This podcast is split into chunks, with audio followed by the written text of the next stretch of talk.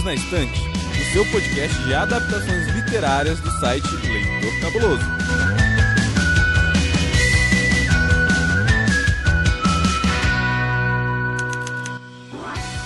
Leitores, seriadores e cinéfilos! Sejam bem-vindos a mais um episódio do Perdidos na Estante. Aqui quem fala é Domênica Mendes e eu serei a sua apresentadora.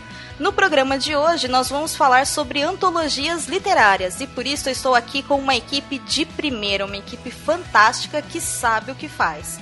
Escritor co-organizador das coletâneas Realidades Cabulosas Ano 1 do selo Cabuloso Livros do site Leitor Cabuloso e também co-organizador e escritor da antologia Mitografias Volume 1 Mitos Modernos do site Mitografias está ele, o nosso conhecido amigo e também podcaster fixo desse programa, o senhor Lucas Ferraz. Olá, tudo bem? Tudo bem, Lucas, e com você?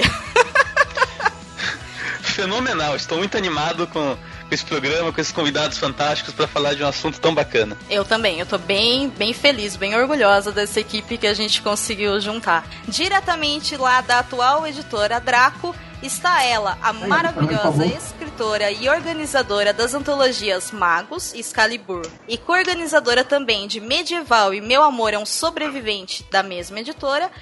E para finalizar esse currículo maravilhoso, também co-organizadora de Bestiário e Bestiário e Outras Criaturas da editora Ornitorrinco, ninguém mais, ninguém menos do que Ana Lúcia Merege. Seja bem-vinda, Ana. É, obrigada, Domênica. Bom, com uma apresentação tão longa, né? Melhor é só dizer boa noite, gente.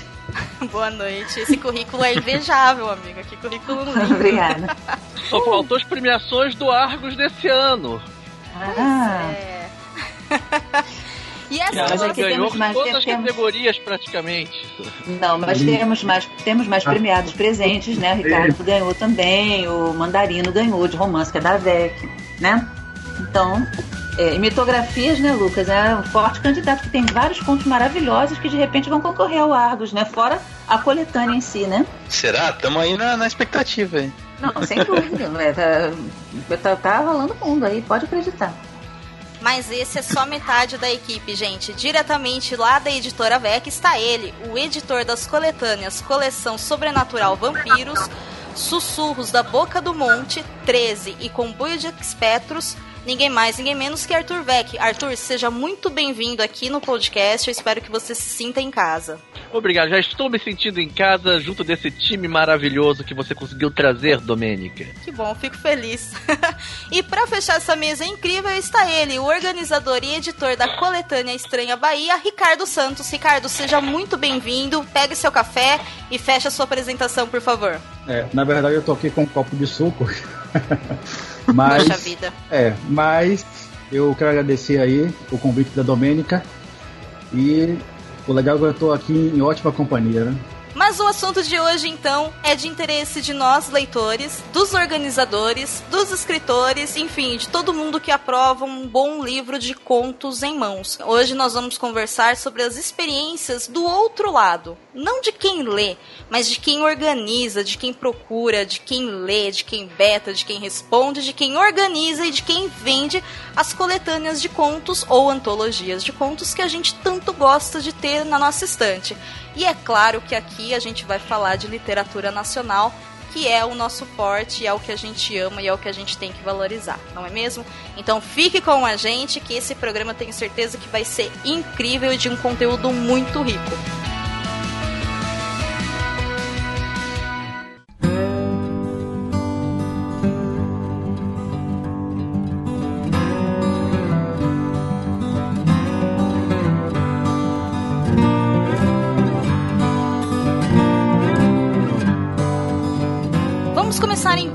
Falando da parte da organização, desde o processo até a parte lá de edição, de retorno e tudo mais.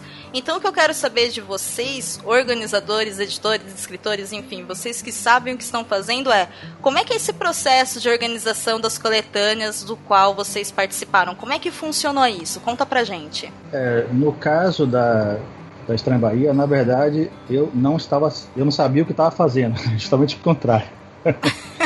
Porque, na verdade, eu até já comentei em outras é, entrevistas, outras, outras conversas, o que eu senti, a, a, a razão da gente criar a Estranha Bahia foi justamente a necessidade de encontrar e de assim é, identificar quem eram os autores de ficção especulativa aqui na Bahia, né? Porque eu, como leitor, procurava esses autores e eu não, eu não achava, eram poucos. Então, um grupo de amigos, a gente teve a ideia, vamos reunir esse povo, tentar encontrar esse povo e através da, da Estranha Bahia, né? Legal. E Ricardo, esse processo aí foi feito então só com escritores da região? Mesmo sendo uma iniciativa independente, o fato de estar na internet ajuda bastante na divulgação. Então a gente fez um edital de submissão.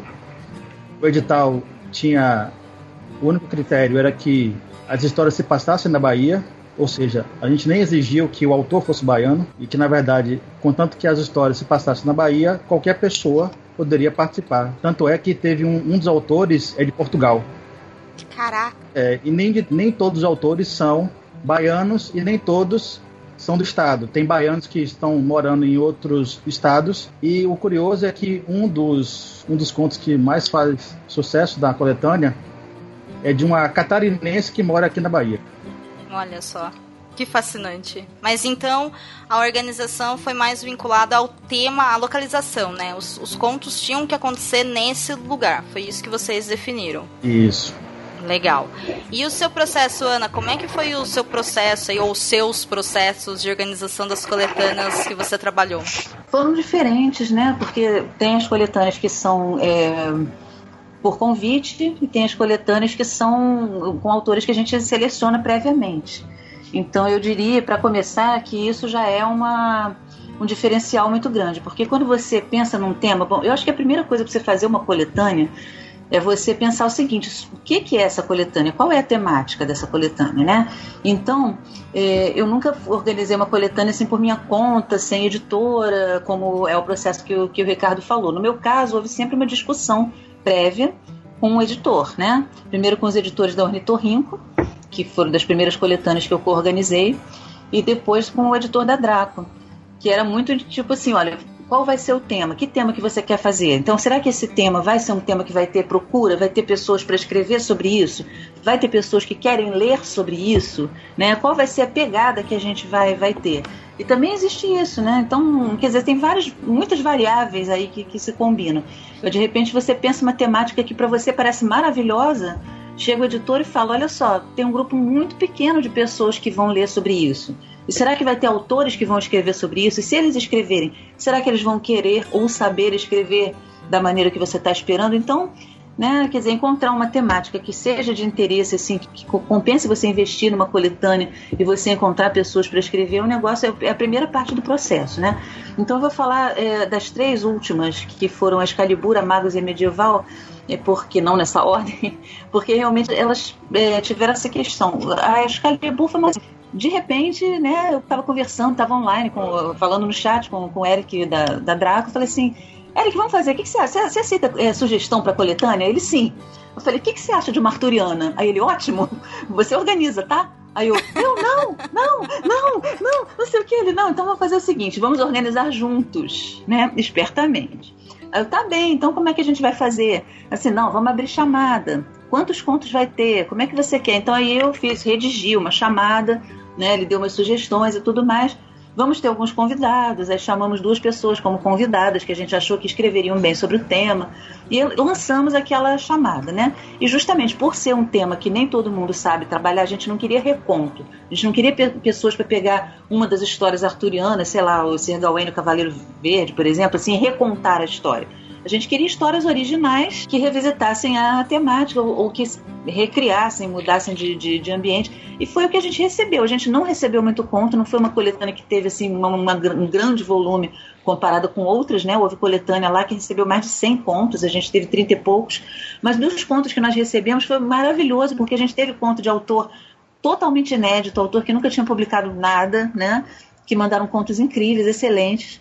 A gente teve autores veteranos participando com contos ótimos também. E ela ficou uma coletânea muito engraçada porque ela, ela teve várias pegadas. Ela, primeiro, ela teve várias vertentes né, do ficção fantástica. Ela teve space opera, ela teve cyberpunk, ela teve steampunk, ela teve é, Brasil alternativo, teve conto celta, teve conto medieval, né, baseado em Thomas Mallory. Quer dizer, a gente teve de tudo. Né, ficou uma coletânea assim variadíssima e, e, muito rica. Já quando a gente foi fazer medieval, já foi uma ideia entre o co-organizador, que é o Eduardo Cassi, e eu, né? A gente conversou primeiro, vamos fazer uma, uma medieval, mas passada na Idade Média. Assim, nada que tenha universo alternativo, tipo Game of Thrones, até o Guard, que é o meu universo, entendeu? É Senhor dos Anéis, nada disso. Vamos fazer uma passada na Idade Média mesmo, cruzada, viking. Aí já de cara a gente, não, vamos botar Oriente também, a gente pode botar Japão medieval, samurai, é, vamos botar Espanha muçulmana ou o próprio Oriente mesmo, lá do, naquela parte lá dos muçulmanos. E aí conversamos sobre isso, falamos com o Eric, e o Eric, podem fazer. Aí assim, não, essa aqui a gente tem que fazer sobre, sobre convite porque a gente precisa de gente que saiba pesquisar. Porque às vezes você tem um cara muito bom, que escreve super bem, vai, né? Mas de repente ele escreveria um conto de fantasia medieval no universo alternativo, beleza, maravilhoso. Ele fez com certamente uma pesquisa para fazer o cenário e tudo. Mas ele não se ateve à questão histórica, que a gente queria fazer isso. A gente queria que o conto que falasse de Espanha muçulmana falasse direitinho qual era o califa da época, como é que as pessoas viviam, o que, que comiam, como é que falava. Até o estilo narrativo, se fosse possível, a gente gostaria que os autores tentassem manter. Né? Em alguns pontos isso aconteceu. Por exemplo, no meu Espanha Muçulmana, eu tentei fazer uma quase uma homenagem ao Malbataan e aos contos da Mil e Uma Noites, que eu escutava quando, quando era criança e lia também. Então, meu conto está bem estilo Mil e Uma Noites, com gin, com tapete mágico, começa dizendo Alá, clemente, misericordioso, naquela coisa. O conto do Eric é um conto assim, todo estilo japonês. O conto da Nikellen Viter é um conto também que fala dos encontros feéricos da Europa e ele também tem um estilo narrativo, uma moral da história assim muito próximas daquela época, né? É, outros não foram tanto assim em termos de narrativa, mas em termos de pesquisa foram todos muito. A gente escolheu a dedo autores assim, André Cordenonce, Nick Ellen, Helena Gomes, quer dizer, pessoas que pesquisam, pesquisam história mesmo, assim, para trazer assim, a coisa bem feita. Então ela ficou uma coletânea muito mais coesa ela não teve tanta diversidade, ela teve muita diversidade de cenários e de histórias, né? Mas ela não teve tanta diversidade do que o Eric chama de pegada. Ela não teve assim um conto mais juvenil, um conto mais humorístico, ela foi toda assim bastante homogênea. E a Magos, que a gente também fez com chamada, né, com, com, autores convidados, ela já ficou com pegadas diferentes. Ela tem um conto mais adulto, um conto mais engraçado, ela tem conto no Velho Oeste, ela tem conto em universos diferentes, ela tem conto histórico. Então ela ficou bem heterogênea. Já é uma coletânea assim toda diversificada. E a Duendes, que a gente está planejando agora, não sei se vocês sabem, né? A Duendes, a gente pediu contos sobre duendes, etc. e tal, só que a gente limitou o tema. A gente quer contos por, por seleção, né? Vai ter convidados também, mas a gente está aceitando seleção, e de dark. Então não adianta fazer terror, terrir, é, conto humorístico, conto de fada, assim, doce, fofinho. A gente vai querer uma coisa realmente de fantasia dark para jogar para um público que já vai esperando esse estilo de história. Então, como você vê, foram experiências assim completamente diferentes. Lucas, eu sei que você fez dois trabalhos nessa área que foram dois trabalhos novos para você. Então, como é que foi esse processo de organização tanto da antologia que saiu aqui pelo Leitor Cabuloso quanto lá do Mitografias? Conta pra gente. Então, né, tô já há um tempo lá colaborando com o pessoal da Trasgo, né? Desde 2014 aí. E eu acho que isso me deu uma, uma certa experiência, uma certa desenvoltura para lidar com, com esse processo que, que me deu uma coragem de realmente encarar esses desafios, né? Senão, não sei como é que eu ia conseguir nem começar algum negócio desse. Mas a primeiro veio a do Mitografias, né? Que nasceu de um modo muito banal, assim. Um dia a gente estava comentando no Facebook sobre uma antologia, outra antologia de outra editora e tal. E, e aí o Andrioli Costa, né? Que acho que já tinha gravado algum papo lendário e tal, mas é conhecido nosso aí. Falou, pô, a gente podia fazer uma. Aí o Leonardo, que é o editor lá, o chefe do, do, Mitografias gostou e acabou me chamando e, e, foi desenrolando, né? E surgiu essa ideia de fazer um, uma antologia de contos é, envolvendo mitologia, trazendo o, a mitologia para o mundo atual, moderno, em, em, outros cenários que não fossem os, os, antigos, né? Que a gente pensa mais quando pensa em mitologia, em coisas que se passam na, na antiguidade, etc. E aí a gente fez um edital lá, se baseando em outros que a gente viu por aí, pediu ajuda para alguns colegas também que que lidam com isso para montar um edital bacana. E começamos a receber conto bem devagar no começo. O prazo de envio foi um pouco longo, então no começo chegou pouca coisa, mas eu, eu, o pessoal tava até um pouco, né, ansioso, né? Falei, não, calma que no último dia vai chegar o dobro do que veio até agora, porque é sempre assim que acontece, eu já sabia disso. A deadline Aí, do Brasil, né? é, a gente recebeu 40 contos, no, nos dois últimos dias recebeu mais 40. Mas aí uma coisa, inclusive, que ficou de lição aprendida desse, desse projeto foi de ser bem claro no edital, justamente a respeito do negócio que a Ana comentou, do, da, da coletânea arturiana, né, da recontagem. Que o que teve de conto, que a pessoa pegava os personagens da mitologia, mudava o nome, contava a história de novo, não tá escrito. Então foi, foi, bastante coisa, mas por sorte, né? Veio bastante coisa boa. Teve alguns autores e autoras que a gente nem esperava que iam mandar e mandaram coisas fantásticas. E também rolou alguns convites, né? Convidamos algumas pessoas a participar da seleção, que eram pessoas que eu acreditava que podiam fazer uma ter uma visão diferente ali, que podia trazer uma coisa legal pra coletânea. Uma delas foi a própria Ana, inclusive, né? Que a gente convidou. E outro foi o Michel Pérez, que a gente já publicou aqui no Leitor Cabuloso, que é um cara excepcional de ficção científica. E eu pensei assim, poxa, eu acho que a maioria das pessoas vai pender para a fantasia quando se fala de mitologia. E eu queria muito ver uma ficção científica. E eu chamei o Michel e foi foi certeiro, assim, a, a, escolha dele. E a gente recebeu os contos, e aí a gente ficou, nós três, né, eu, André e o Léo, lendo os contos e avaliando o que, que ia entrar, o que, que não ia entrar e tal. E foi um processo muito divertido, muito bacana que como eu disse, grande parte do, da organização que a gente fez ali, eu trouxe um pouco da experiência da Trasgo, né? Mas foi desafiador, porque é a primeira vez que eu me propus a fazer algo desse tipo, né? Que é um negócio bastante um pouco intimidador, né, para quem tá começando, mas eu acho que o, o, o segredo é você lidar com as coisas com o máximo de profissionalismo possível e e não ficar se sabotando, que se sabotar é uma coisa muito, muito danosa às vezes. Foi uma coletânea que eu mergulho de poder ter participado, né? E já estamos, já lançamos o edital da segunda, inclusive, que o Léo pegou gosto no negócio, o menino tá maluco para fazer outra. Aqui no Leitor Cabuloso, na casa aqui, né? É, antes o Lucien publicava contos aqui de qualquer pessoa que mandasse. Então a pessoa mandava um conto, ele copiava e colava no site. A proposta dele era não ter trabalho com isso e ao mesmo tempo dar um espaço pro autor dar a cara a tapa, independente da qualidade. Aí eu falei, Lucien, vamos fazer direito vai dar para mim esse negócio aí, para mim começar a cuidar um pouquinho, tentar fazer uma curadoria, tentar dar uns tapinhas nos contos que chegasse. Totalmente na cara de pau. Tudo que eu faço na internet que vocês verem por aí é na cara de pau. Eu vou pedindo mesmo.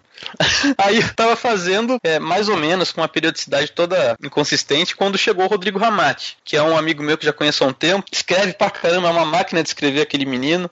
É um ótimo revisor. E ele se animou com a, com a coisa e ele me ajudou a pôr ordem na casa mesmo, a cuidar melhor das coisas que chegavam. E aí ele falou em certo ponto, viu? Por que a gente não pega o que tá chegando e no fim do ano faz uma, uma coletânea também, um e-book, né? Falei, pô, uma ideia interessante, né?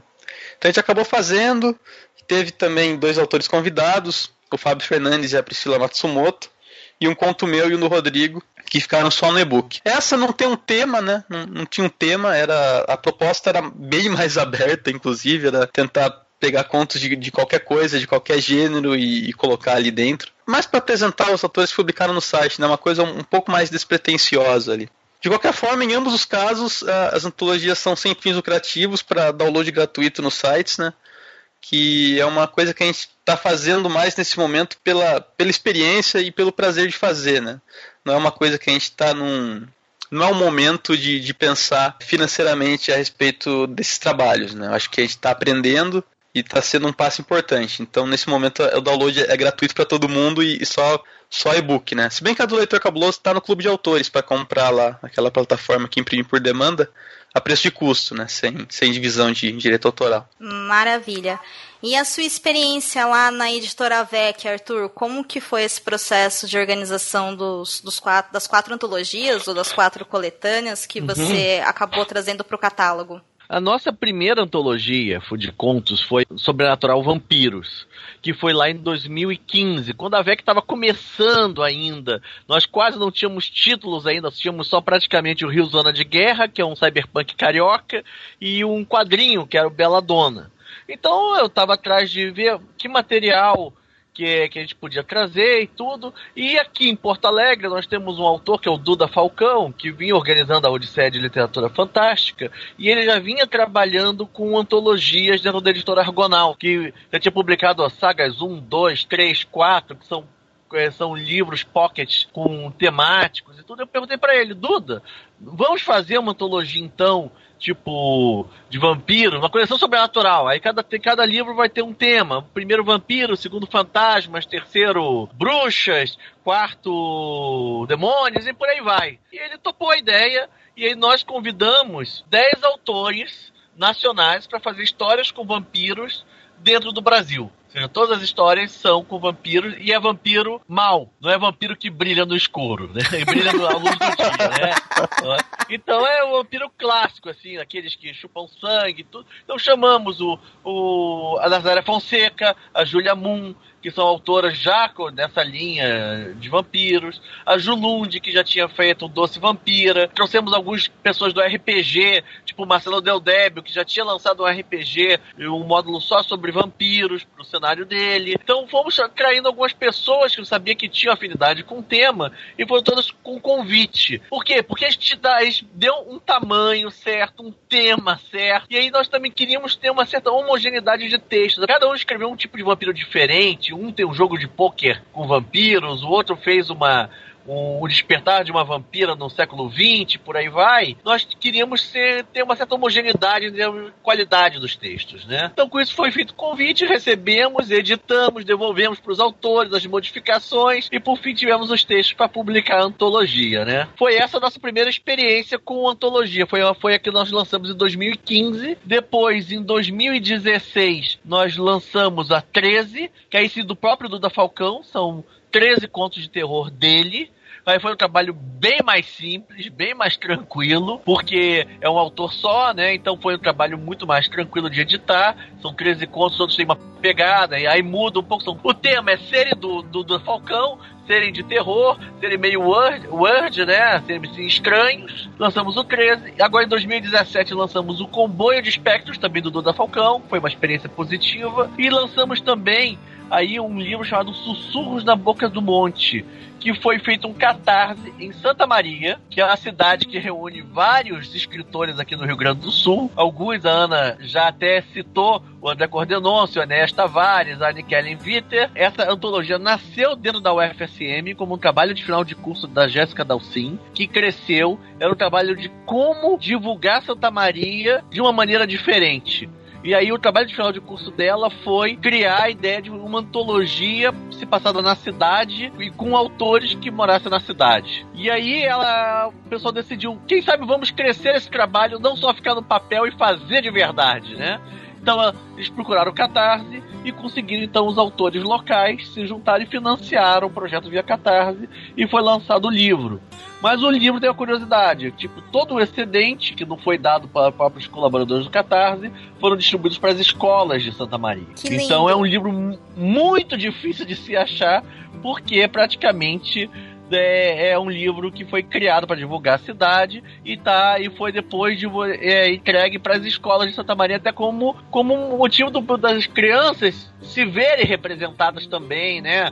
A sua, a sua cidade se ver representada na literatura também, que é algo difícil, né? No, hoje no Brasil. E é uma coletânea com contos muito bons de autores muito bons, tá? Poxa, é, é bem bacana a forma como tudo isso acontece, porque é possível observar através do depoimento de todos vocês que é possível criar uma série de variedades de coletâneas ou de antologias específicas algumas, né? E pode ser pelo tema, pode ser pela localidade, pode ser por, sei lá, por um perfil de protagonista, um perfil de assunto, enfim. Então dá para organizar, né? Mas aí organizar é organizar mesmo, senão acho que perde o fio da meada e aí o projeto pode, né, acabar não dando certo. Imagino eu.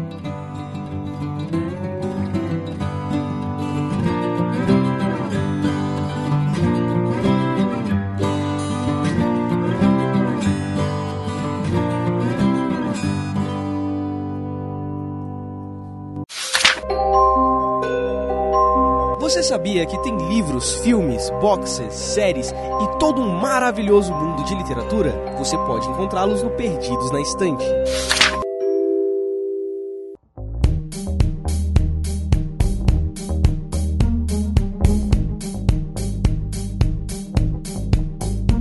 Eu quero tocar no assunto com vocês assim muito brevemente, que até é uma curiosidade que eu tenho como leitora. O primeiro contato que a gente tem com uma obra são duas coisas. Ou talvez três, vai quatro, talvez, então.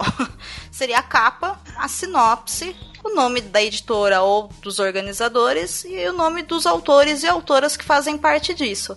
Mas é inegável que a capa é uma das coisas que chama muita atenção, principalmente quando a gente está falando desse público mais jovem, esse público que está começando a entrar nesse mundo de leitura ou simplesmente que gosta né, de, uma, de um diferencial quando a gente fala nessa questão gráfica. Então minha pergunta para vocês é: vocês acham que a capa, né, o desenho, a arte, ela tem importância para o projeto e que isso pode sim interferir quando a gente fala em questão de venda e de credibilidade do projeto? Ou agora que a gente também lida bastante com coletâneas que são vendidas apenas em e-books ou disponibilizadas de forma gratuita, como é o caso do Mitografias e do da coletânea de contos aqui do Leitor Cabuloso? Ou não, entendeu? A capa só vai importar se eu quiser uma cópia física do livro na minha estante. O que, que vocês aprenderam no decorrer da vida de vocês organizando as coletâneas com relação a isso? Domênico, é. eu vou pegar a palavra antes, vou roubar um pouquinho dos outros a ordem, que eu vou contar um caso onde que a capa do, do da nossa antologia foi contra, mas não com o público, mas com o livreiro. Nossa primeira antologia foi a coleção Sobrenatural Vampiros. E a capa é em vermelho, tem vampiro de boca sangrenta. É uma capa com, com um toquezinho de gore, por assim dizer, sabe? E o público gostou da capa. O público que, que gosta de, de contos de vampiros, que quer, quer ler aqueles vampiros assim mais clássicos, gostaram muito da capa. Mas os livreiros, as pessoas que decidem se o livro entra ou não na livraria, já acharam que aquela capa já ia ofender muito outros públicos que andavam na livraria. Então, isso é um cuidado que tem que ter, não só com antologia, mas com o livro em geral. Que o teu primeiro filtro não é o leitor, é o livreiro que vai decidir se aquela antologia entra ou não. Com isso, a capa e, e, e, a, e o nome de um autor mais famoso começa a contar bastante. Porque assim, eu acho que independente do formato, a capa tem que ser uma capa realmente é, de impacto. Porque se Arthur, que é um editor profissional, ele tem que ter esse cuidado com a capa, quem é independente tem que ter ainda mais pensar ainda mais sobre a capa, porque vai ter menos recursos para poder investir nessa divulgação do, do livro, né? No caso da, da, da, coletânea. Eu gosto muito da capa de vocês porque tem, tem aquela pegada de, de, revista pulp, sabe? Da Weird Tales e tal, que justamente imagino eu que a palavra estranha deve ter vindo dessa, dessa referência de, é, de Weird e tal. Tales, com certeza, completamente. Então essa capa passa muito essa, essa pegada, né? Da, da, das revistas Pulp e tal, ficou muito da hora. Sobre a do Mitografias. Ah, a capa do Mitografias ficou linda. É, então, a do Mitografias, a única verba que a gente gastou o único dinheiro que a gente gastou foi com a capa, realmente. E a gente contratou o, Mika, o Mikael Kitts, que é um artista fantástico. E primeiro a gente cotou uma capa com desenho com, com personagem, uma coisa mais 3D, assim, mais chamativa e tal. O valor que ele pediu no orçamento foi extremamente justo e muito além do que a gente podia pagar. então a gente teve que dar uns passos atrás e bolar uma capa mais conceitual, né? Uma capa mais conceitual, mais com, com uma arte mais chapada mesmo. Mas o resultado ficou fantástico, eu pelo menos adorei e, e o, a importância que a gente vê da capa, mesmo no e-book, né, nessa pouca experiência que eu obtive aqui, é que o número de pessoas elogiando a capa no Facebook quando a gente postou isso aí, no Twitter, em todos os lugares, foi imenso. Muita gente falando da capa. Então você vê que realmente chamou atenção e fez muita diferença quando a gente disponibilizou os e-books. É, meu, da minha parte, gente, assim, vamos dizer que 85% da, da, da primeira impressão que as pessoas têm das coletâneas que eu organizei para Draco é que capa legal, que capa linda, que capa maravilhosa. Sabe? Então, a primeira coisa que chama atenção não adianta chegar a dizer, não, o livro não se julga pela capa, porque o público julga o livro pela capa, o público cobiça o livro pela capa, tem vontade de abrir para ler pela capa. Então, acho que realmente capa é uma coisa que a gente tem que investir, tem que pensar uma capa bem bacana, e inclusive eu acho que a capa ela acaba ficando mais ou menos uma marca registrada, né? Então eu acho que, que realmente a capa bem pensada ela ajuda muito a vender qualquer livro, né? Eu ajuda muito a vender, mesmo, mesmo, mesmo.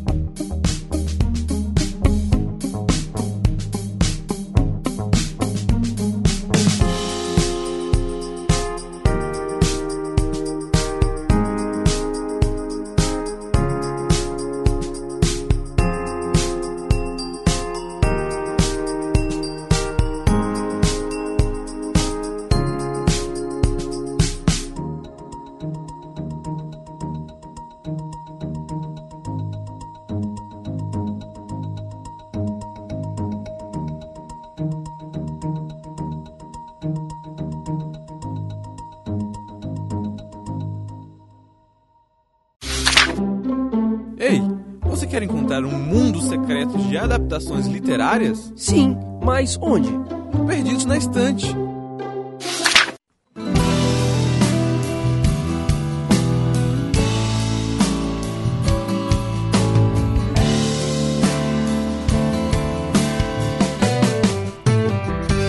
Bom, quando a gente está falando então de antologia literária ou de coletânea literária, essas obras elas são feitas de contos. E contos é um tipo de leitura diferenciada de um romance, querendo ou não. A gente pode até ter um certo estranhamento quando a gente lê, mas aí eu quero saber então aqui de cada um de vocês que trabalharam nisso, nesses projetos maravilhosos, o porquê. Gente, por que o conto, né? Por que investir nessa galera que tá escrevendo conto? O que, que levou vocês? Qual que é essa importância para a literatura nacional que vocês veem hoje de acordo com as suas experiências, seja de escrita ou de edição ou de organização? No meu caso, eu o meu interesse em fazer a coletânea foi primeiro porque eu sou um leitor de contos também. Adoro ler contos. Muitas vezes é considerado um gênero tem esse essa problemática de ser visto como um gênero menor. Não só a questão do, do conto de ficção especulativa, mas o, o conto, pensando de uma maneira mais ampla, né? considerando também um conto mainstream, nunca teve realmente uma, uma aceitação tão grande quanto o, o romance. Apesar de que tem autores que são apenas conquistas e são autores fantásticos. Então, o meu interesse realmente em organizar a Estreia Bahia foi porque eu sou um leitor de contos. É, o meu caso também é esse. Eu leio, sabe, primeiro que conto é uma forma super tradicional de você contar histórias, né? Você tem o conto de exemplo, as fábulas, os contos de fadas, os contos das mil e uma noites, né? Toda uma coleção de histórias mitológicas, né? De contos de, que explicam tantas coisas. Então, acho que essa forma de, de, de o conto, seja curto, seja longo, né? Ele é uma forma muito tradicional de você contar uma, uma, história, uma forma bastante mais direta, né? Ela não tem tantas subtramas quanto um romance. Agora, é um erro de muitas pessoas achar que a pessoa, para escrever um romance, primeiro ela treina escrevendo contos. Não, não tem nada a ver. É mais difícil escrever um bom conto do que escrever um bom romance, né? O conto não tem espaço, ele não tem espaço para enrolação, né? Ele não tem espaços assim para para tantas tramas, ele realmente tem que ser bem mais enxuto, né? Ele é diferente do romance. Você pode treinar a escrita nos dois, mas ele é diferente. Como eu já disse outras vezes, né, Ricardo? Todas as antologias são coletâneas, mas nem todas as coletâneas são antologias, né? Mas eu acho que algumas é. das nossas coletâneas acabarão ficando antológicas na história da, da Litfan. Inclusive tem é essa polêmica aí, né? Essa questão da, até dos termos antologia e coletânea. E até, seria até mais um tópico a se discutir, porque existem as polêmicas, né? E qual que é a diferença? No caso, eu deixo para a especialista Ana. Ah, a antologia. O Ricardo, na verdade, no Ricardo Escreve, que é o blog dele, ele tem um. Ele fez um texto sobre isso, citando dicionários, né? Citando um grande antologista, né? Que é o Flávio Moreira. Né? É o Flávio Moreira da Costa. Me citou também porque eu fui Flávio Moreira da é, Flávio Moreira, eu estava assim, disso, não, de Souza não, da Costa é, Flávio Moreira da Costa, que concordou também, até porque os próprios dicionários. Então, antologia, ele tem a ver com tempo. Ele é geralmente você faz uma pensagem de textos é, que foram significativos ou em determinado período ou para determinado escritor. Então, por exemplo, você tem uma antologia do modernismo, uma antologia de Carlos Drummond de Andrade. São textos escolhidos que compõem uma, uma antologia, entendeu? Que, que, mostra uma fase daquele escritor, ou daquele movimento literário, ou dos escritores é, do portugueses, por exemplo. É uma coletânea é toda reunião de contos. Então as antologias são coletâneas, mas o que a gente faz, que são contos inéditos, né, a maioria deles ou não, então eles não são antologias, eles são coletâneos. Eles tornarão antológicos na medida em que eles eventualmente um dia esperamos, quem sabe, se os deuses ajudarem, se tornarão representativos do nosso trabalho desse momento da ficção fantástica ou da ficção brasileira, né? Então eles serão antológicos, eles servirão para marcar um período. No momento, eles são humildes coletâneos. Mas é quase um preciosismo da nossa parte a gente chamar a atenção das pessoas quando elas usam, porque o termo está sendo utilizado. Então acho que é, assim, eu não uso porque realmente eu me acostumei dessa forma, mas eu também não, não é, acho estranho as pessoas falarem. É, Ontologia eu, eu acho normal. É, eu também eu não corrijo é. ninguém, é que nem quando uma pessoa fala o português errado, eu não corrijo ninguém. Então, a antologia é, inclusive, uma questão até, é, como diz, polêmica, porque, por exemplo, o, o Fábio Fernandes fala essas definições são uma bobagem. O que importa mesmo é, é o conteúdo. É. E, na verdade, é, nos Estados Unidos, eles consideram o que seria a coletânea para eles é a antologia, né? O anthology. Então, mesmo de autores inéditos, eles é. consideram como anthology. Então, é. Exato. Tem a questão, por exemplo, eles falam que o, um romance eles chamam de novel, né? E eles fazem toda uma divisão de o que, que é conto e tal é, relativo ao tamanho. Então tem, tem todas essas, essas diferenças.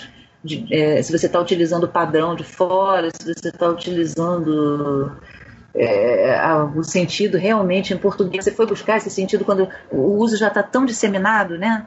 Então, assim, fale antologia, fale coletânea, na verdade a gente se entende. O importante é que a gente se entenda realmente, né? tá certo. Mas eu, então... eu sempre gosto de falar coletânea. Maravilha. Então eu vou aproveitar esse momento de polêmica entre antologias e coletâneas e eu vou jogar a bola para começar pelo Arthur. E eu vou uhum. tocar num assunto agora que é delicado, que é o assunto polêmico que tá todo mundo falando. A pergunta é: e antologias ou coletâneas, né? Agora aprendi que são coletâneas e não antologias. Coletâneas, então, que pedem cota, pagamento de cota para publicação. Então isso tem de monte, né? Vira e mexe, a gente está lá nas redes sociais ou quem assina às vezes alguma newsletter de alguma editora, chega lá no e-mail, é, chamada para texto, assunto tal, data tal, é, enviar dessa forma, tarará, tarará, aí tem lá aquele item, né, que normalmente é aquele item que eu olho particularmente e falo, hum, né, hum, hum, hum. E aí tá lá falando, para ter direito à publicação, caso aprovado após ser visado, o autor terá que pagar cota de um valor X para ter direito a ter uma quantidade Y de volumes de obras, né, de livros, para fazer o que quiser. Então, o que eu quero saber de vocês é qual que é a opinião de vocês a respeito disso, com base, é claro, no, em tudo que vocês já fizeram na vida de vocês e com base também, principalmente, no fato de vocês serem leitores e alguns escritores.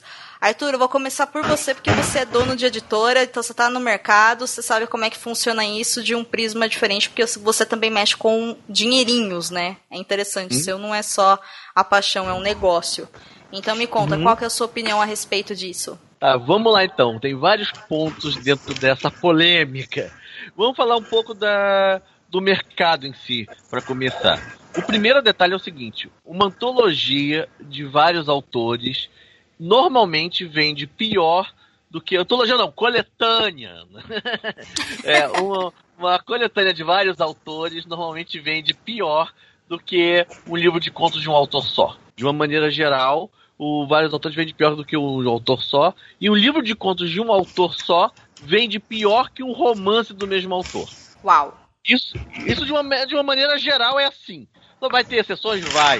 Né? Mas de uma, de uma maneira geral, se você pegar um livro que tem de vários autores, como as, muitos leitores não vão conhecer aqueles, aqueles autores, o, o peso que elas vão dar pro dinheiro delas muda. Então, normalmente tende a vender menos, as pessoas tendem a arriscar menos. Quando elas já conhecem o autor, ou, ou pelos leem um pouco de um autor e veem que vai ser o um livro só de contos dele, e, e elas já gostam de alguma coisa desse autor, elas tendem a comprar com mais certeza.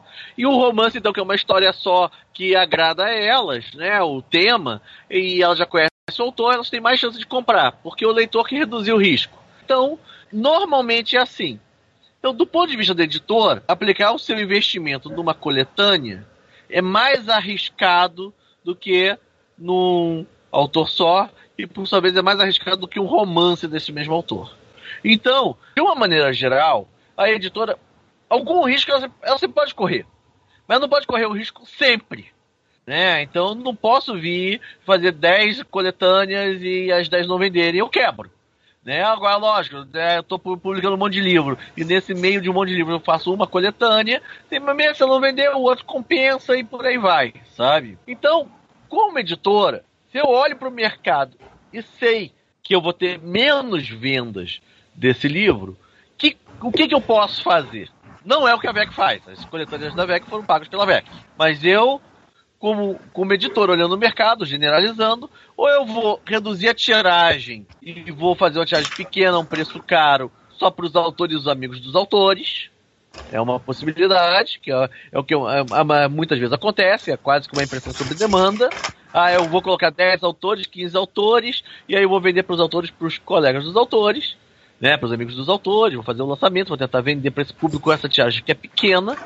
Ou então, se eu não vou conseguir chegar no número que paga aquela tiragem vendendo no mercado, então eu vou tentar fazer isso através dos autores, né? Mas de alguma maneira a editora tem que cobrir seus gastos, sabe? Se não é vendendo livro porque as vendas vão ser pequenas, vai ser cobrando dos autores. Não existe mágica, sabe? Não existe almoço grátis, sabe? Sim, claro. Então não, não é. Então, só que logicamente tem um limite para isso, né? Você vê às vezes algumas editoras que cobram 10 vezes mais que o custo de cada autor sabe? Que é assim, cobrando preços extorsivos. Por quê? Porque, é porque elas querem lucrar em cima da vaidade dos autores, né? Querem ter um lucro assim excessivo em cima da vaidade, da vontade dos autores serem publicados, sabe? Então, é, o excesso que é ruim.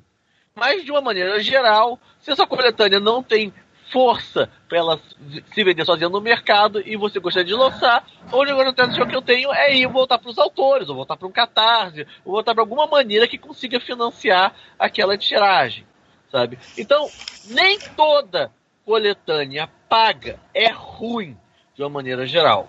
Ao mesmo tempo, autores que querem se lançar no mercado literário, que precisam ganhar a base de fãs, que precisam ser conhecidos, também não tem nenhum problema das suas primeiras obras também serem eles financiarem. Todas as profissões, você passa às vezes anos se financiando, pagando uma faculdade, pagando em tempo de horas fazendo a, a faculdade, o mestrado, o doutorado, lendo textos, sabe? Então, assim, qualquer profissão, antes de eu começar a ganhar dinheiro com ela, eu tenho anos e anos e anos de investimento de tempo e de dinheiro até eu conseguir ser um bom profissional e reconhecido daquela área, sabe?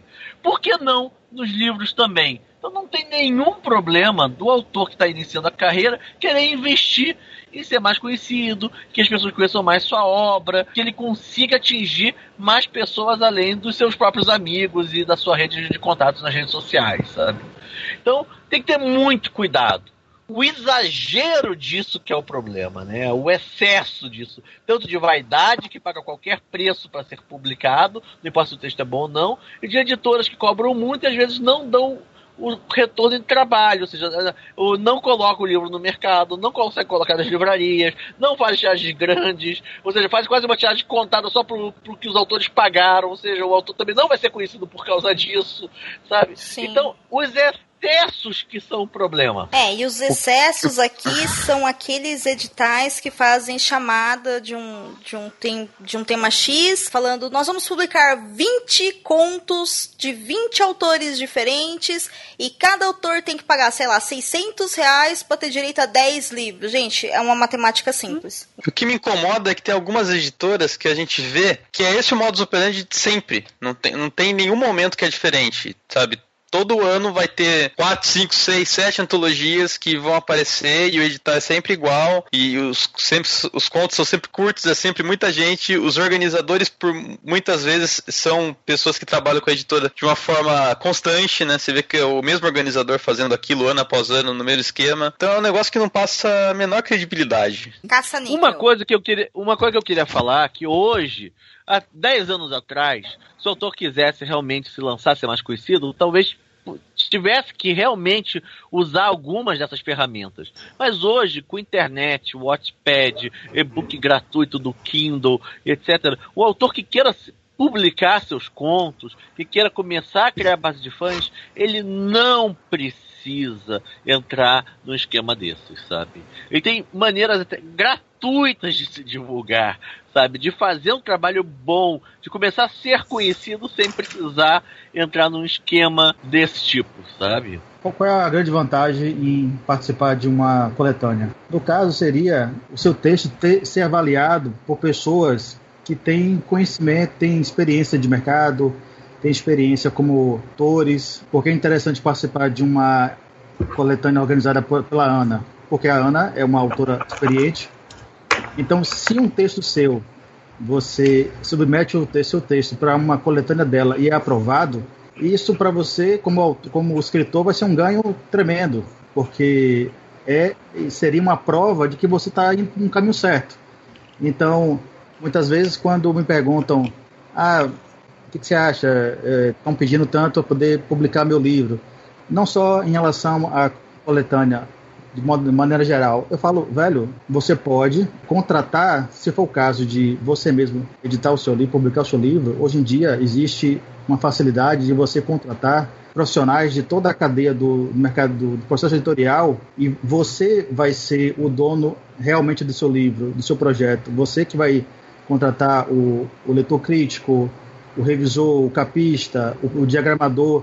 Claro que você vai ter um investimento financeiro, mas você vai ter total controle sobre o que você vai lançar, vai mostrar os seus leitores com uma satisfação muito maior e com certeza com uma qualidade muito maior. Então tem esses dois caminhos: submeter o seu texto a uma coletânea séria, com, autor, com organizadores que tenham já algum nome no mercado, ou muito nome no mercado, que sejam bastante conhecidos, ou se não, você, como eu fiz, como o, o, eu e, nossos, e os meus amigos uh, fizemos, que é botar aí, o, realmente dar a cara a tapa e fazer, mas a gente contratou os profissionais de toda a cadeia do, do processo editorial e nós éramos nossos próprios patrões, no caso, né? Isso que o Ricardo comentou também é, é muito importante, que é o seguinte, é, é a chancela. Quem está fazendo a seleção? Você colocar, se associar o seu nome a, a, a um projeto Papai Pagou Passou, às vezes conta mais contra você do que a favor. É, cara, é, por exemplo, eu também participei de coletânea paga. participei de uma coletânea da Andros Editora, que é uma editora que faz várias coletâneas com milhares de autores, né? É, chamada Dimensões BR. Mas por que, que eu mandei um conto para essa em específico e não mandei para outras que eram sobre magia e outras coisas? Simples, porque a introdução era do Roberto Causo e a organizadora era Helena Gomes. Quer dizer, eram dois nomes assim de peso, indo de encontro ao que o Arthur falou. Uhum. Então, para mim, isso tinha um peso. Não eram pessoas desconhecidas que iam juntar um monte de coisas. Então, eu achei que era interessante para mim. Eu estava realmente, isso foi antes do. do eu estava com os livros independentes só, não tinha publicado por editora nenhuma ainda. Então eu achei que era uma coisa interessante de fazer. Agora você tem, tem casos, né, que eu vi de algumas editoras assim que surgiram, algumas até surgiram e sumiram e depois ressurgiram com outros nomes, né? E quando você ia ver as mesmas pessoas trabalhando ali, eu acho que isso é uma coisa que acontece também. Então as pessoas, ah, vamos fazer uma coletânea de tal coisa. Aí as pessoas mandam os pontos, fazem realmente a coletânea. Aí de repente as pessoas encomendam a, a coletânea, né? Ficam assim na expectativa para que aquilo seja mandado. E não são só coletâneas não, né? Tem editoras que fazem isso com romances também. Sim. Né? As pessoas encomendam e depois aquilo some. Os autores procuram os, os editores assim para dizer, mas não tem mais o livro, mas meu amigo pagou e não vai receber o livro. E as pessoas simplesmente somem. E umas que você vê que não tem copy 10, que não tem revisão, a diagramação é mal feita, sabe? As capas geralmente são muito bonitas e atraentes. As capas costumam ser. Então eu acho que as pessoas têm que pensar, quando elas olham, ver um negócio desse, pô, o tema é atraente olha direitinho, vê se essas pessoas já organizaram outras coisas, né? Gente que já trabalhou com elas, como é que é, o que, que essa pessoa anda falando, né? se essa pessoa é muito de falar e não fazer. Eu, eu tenho muito cuidado com isso. Eu hoje não mandaria nada para alguma seleção que fosse paga, não. É, eu observo esse tipo de coisa enquanto leitora. E particularmente eu acho que é importante para quem está ouvindo agora e tem vontade sim de entrar no mercado editorial, é primeira coisa indo de encontro ao que o Arthur falou lá no começo do depoimento dele, que é o seguinte: ser escritora ou ser escritor é um trabalho. Sim, é um trabalho artístico, é um trabalho que lida ali com uma certa habilidade artística, capacidade mental e tudo mais, mas é um trabalho, então você vai ter que se profissionalizar nesse sentido. Participar de coletâneas pode ser sim uma porta de entrada, porém, ninguém aqui vai aceitar emprego em qualquer lugar do qual não sabe a mínima ideia do que seja, ou ao menos não deveria. Então, se você está vendo uma chamada e ele é a chamada tem essa questão da cota, procura saber quem que é a editora, procura saber se isso não é uma gráfica, porque existe Exatamente. isso também, né? Às vezes eu coloco aqui, sei lá, eu procuro chamada de texto, vejo uma chamada linda. Ah, eu sou da editora, sei lá, XYZ. ah, eu vou te cobrar aqui 5 mil reais para publicar seu livro. Não, isso é uma gráfica. Eu não vou ter uma revisão, eu não vou ter uma diagramação, eu não vou ter um capista. Todos esses profissionais são pagos, todos esses profissionais são profissionais né? E tem o custo disso, mas o custo disso tem que ser de quem vai ter o maior lucro, no caso a editora, não é do autor. Se você vai pagar por isso, então pague de forma independente, invista em você. Não queira achar que você tendo o seu livro ou o seu conto publicado numa editora só para falar, olha, eu publiquei um livro aqui, vai te colocar no mercado e você vai ser consagrado ou sua obra vai ser melhor. Não é assim que funciona. É um trabalho de equipe gigantesco publicar livro. Não é só escrever. Escrever é só o comecinho do negócio. Então seja responsável para com sua própria carreira, com seu próprio sonho, seu próprio objetivo. Dá um pouquinho de trabalho, mas é possível, né?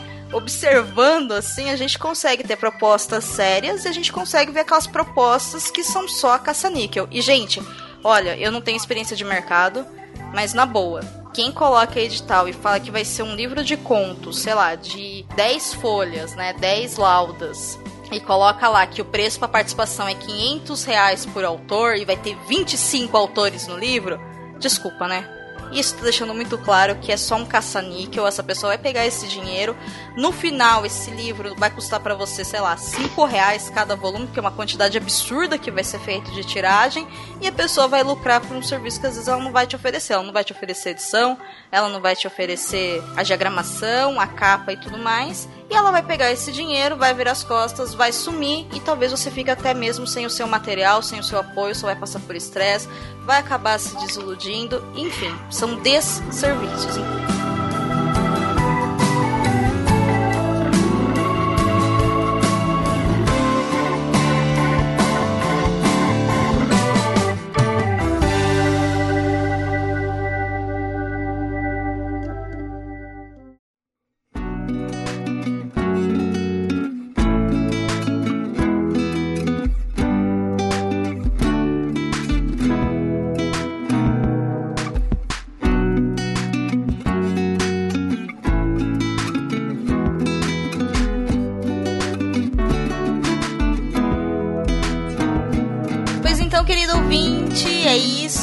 Nosso programa do Perdidos na Estante sobre antologias e coletâneas literárias.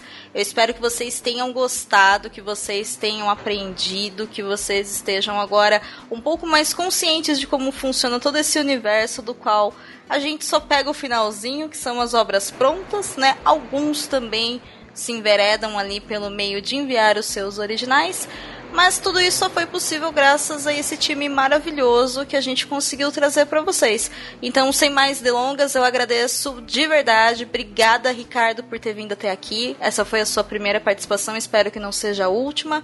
Aproveita, faça suas considerações finais, pode fazer divulgação das suas obras, fala um pouquinho mais sobre Estranha Bahia. Fique à vontade. É, primeiro, eu quero agradecer a, a Domênica pelo. A você, Domênica, pelo convite. No caso, a maneira mais fácil de me encontrar é pelo meu, meu blog, né? Que é o ricardo, que inclusive lá tem os links para Facebook, Twitter e, e outras redes sociais. No caso da Estranha Bahia, a versão física ela está esgotada e depois né, da gente ter sido é, premiado aí ficado em segundo lugar no, no Prêmio Argos desse ano, né, de 2017. Inclusive eu estava lá presente na cerimônia junto com a Ana, que levou o primeiro, primeiro lugar na, na categoria coletânea ou antologia. Então, o Estranho Bahia ele está disponível em versão e-book na Amazon e agora a gente vai lançar uma segunda tiragem com nova revisão e com os textos revistos pelos autores, porque o curioso é que, mesmo o e-book sendo mais fácil de, de, de, adquirir e mais barato, as pessoas procuram muito o livro físico. Sem, mesmo sendo mais caro, o livro esgotou e, mesmo assim, muita gente sempre pergunta: cadê o livro? Cadê o livro? E aí, pelo fato de a gente ter sido. É, teve esse impulso aí da premiação do Argos, essa vontade aí do, de fazer uma nova tiragem surgiu. Então, ainda esse ano, em 2018, a gente vai fazer essa nova tiragem. E aí, quando o lançamento é, surgir, a gente vai divulgar e deixar todo mundo aí a par eu também agradeço a você, Arthur, por ter saído lá do, da mesinha de edição da editora VEC e ter vindo trazer essa, essa visão diferenciada, né? Que é a visão de quem está no mercado, de quem lida realmente com vários, vários escritores e escritoras, com uma equipe de trabalho, conhece tudo isso, como é que funciona. Então, muito obrigado pelos seus depoimentos, por ter compartilhado suas experiências. E, por favor, fala um pouco mais pra gente sobre a VEC, sobre os projetos, o que, que vai rolar esse ano e onde que a gente encontra. Então, eu primeiro queria agradecer o convite para estar participando. É sempre uma honra estar com esse time tão, tão competente, tão maravilhoso que foi o que você conseguiu para esse programa, Domênica. Para mim é uma honra estar aqui junto com essa turma. Os livros da VEC você consegue encontrar o catálogo inteiro tanto na página da VEC, www.aveceditora.com.br, quanto na nossa loja virtual, é, www.avecstore.com.br ou então até na Amazon. Você coloca a VEC Editora na Amazon, vai ver a lista completa de livros e e-books para os leitores conhecerem. Nós praticamente trabalhamos com literatura fantástica e, e quadrinhos, mas quadrinhos puxados mais para essa área da literatura fantástica também, que é ficção científica, fantasia e horror. E a grande maioria dos nossos títulos são de autores nacionais também. E eu também agradeço a ela, que foi a responsável por esse programa existir. Ana, muito obrigada pela sua participação, muito obrigada por ter sugerido essa pauta. Eu simplesmente achei magnífico e por fim eu achei melhor mesmo aguardar aí o ano novo para a gente poder fazer com qualidade. E eu tô bem satisfeita com essa gravação. Eu acredito que os nossos ouvintes também.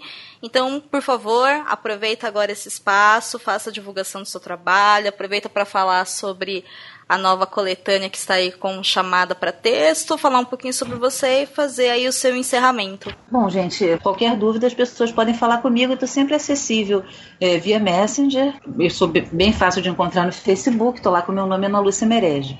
Quanto aos meus trabalhos, vocês podem conhecer o que eu publiquei através do meu, do meu site, que é o do meu blog, né, que é o estantemagica.blogspot.com. Podem também conhecer não só os contos, as, as histórias de Atelgard, né, que é esse universo do Castelo das Águias, como ler mesmo contos de graça, ver a arte dos personagens, posts a respeito do universo no castelodaságuias.blogspot.com ou jogar lá o meu nome na Amazon e vão encontrar as minhas publicações, né? Tanto as publicações pela editora Draco quanto algumas outras, alguns e-books que eu participo. Agora, uma coisa que eu queria também é, falar para vocês é que eu tenho vários chapéus, né? Além de eu ser escritora, eu também sou bibliotecária, sou mediadora de leitura e pesquisadora. E uma das coisas que eu mais adoro fazer é visitar escolas, bibliotecas, né? Aqui por todo o estado do Rio de Janeiro e se me chamarem também posso eventualmente a outros estados. Então, eu queria deixar um recado para todo mundo que ouvir esse podcast, que de repente souber de alguma escola que queira lá um escritor para bater papo, para conversar com jovens, para falar sobre literatura fantástica, dar uma palestra, uma oficina, mostrar livros, participar de alguma coisa, alguma feira literária, tá? É só me procurar e aí a gente vê como é que pode viabilizar em termos da minha ida, né, da minha participação em algum desses eventos assim, porque é uma das coisas que assim, eu mais gosto de fazer, que é trabalhar não só para divulgar o meu trabalho e dos meus amigos, mas para trabalhar mesmo em prol da divulgação da da literatura. E isso eu estou falando assim de coração, tá? É um trabalho que eu estou fazendo há 20 anos na Biblioteca Nacional. Então é realmente uma parte muito importante da minha vida esse tipo de divulgação. Então é isso, gente. Muito obrigada por vocês terem ouvido. Obrigada, Domênica, pelo convite, por nos reunir. E a vocês outros também, né, por terem participado e conversado aqui comigo. Grande beijo a todos. Por fim, mas tão importante quanto, Lucas, você é de casa, todo mundo te conhece por aqui, mas dessa vez você tá no time de convidados. Olha só quem diria. É muito, eu tenho muito orgulho de ter te colocado nesse time. Então, por favor, fala pra gente sobre os projetos para esse ano, fala sobre os contos pro leitor, fala sobre a submissão de contos lá pro Mitografias, enfim, suas considerações finais e tudo que você quiser falar. Maravilha! Então, no Mitografias a gente já colocou no ar o edital lá pro, pra antologia desse ano, que o tema é mitos de origem, eu acho que vai trazer histórias muito bacanas aí. No time lá do, da organização sou eu, Leonardo e o Andrioli Costa. O Rodrigo Ramache também participa na revisão e tal. E esse ano a gente tem uma pessoa a mais no time, que é a Jana Bianchi, que vai ajudar a gente a fazer a curadoria e outras coisas mais. É, no Leitor Cabuloso, a gente está com o recebimento aberto o tempo todo. E ao final do ano vai ter outro e-book também. No mesmo esquema do ano passado, com dois convidados aí. E mais alguns contos legais. Pois Acho que é isso. Dome... Oi. Domênica, eu queria fazer um anúncio que em Porto Alegre, em junho, no primeiro final de semana de junho, vai acontecer a quinta Odisseia de Literatura Fantástica, que é um evento sensacional para todo mundo que gosta da literatura fantástica aqui no Brasil. Um grande encontro de autores, editores e o mercado da literatura fantástica que acontece em Porto Alegre. Pô, recado dado, ouvintes, vocês são convidados diretamente lá pelo Arthur, então quem tiver disponibilidade, por favor, prestigie o evento. E eu agradeço a cada um de vocês que chegou até aqui. Muito obrigado pela companhia, pelo seu download. Aproveitando para dizer que o Perdidos na Estante faz parte do site leitorcabuloso.com.br. Lá no site vocês encontram outros conteúdos, inclusive os contos que o Lucas falou. Você também no post vai encontrar o link patrocinado de todas as obras que foram citadas aqui. Lembrando que se você comprar pelo nosso link, você gera moedinhas para o Leitor Cabuloso que são revertidos para manter o nosso projeto no ar. Siga-nos também nas mídias sociais. O nosso Facebook é facebook.com barra leitorcabuloso. O nosso Twitter é twitter.com barra leitorcabuloso. E o nosso Instagram é instagram.com barra leitor cabuloso. Agora é com vocês, gente. O que, que tá perdido aí na estante de coletânea nacional? Conta pra gente. Vamos apoiar os nossos escritores, as nossas editoras. E tudo isso vocês já sabem. Eu aguardo então os comentários, os e-mails, os feedbacks de vocês. Utilizem a hashtag LeiaNovosBR, uma iniciativa criada pela gente em parceria com o Covil de Livros para estimular a nossa literatura nacional. Até o próximo programa.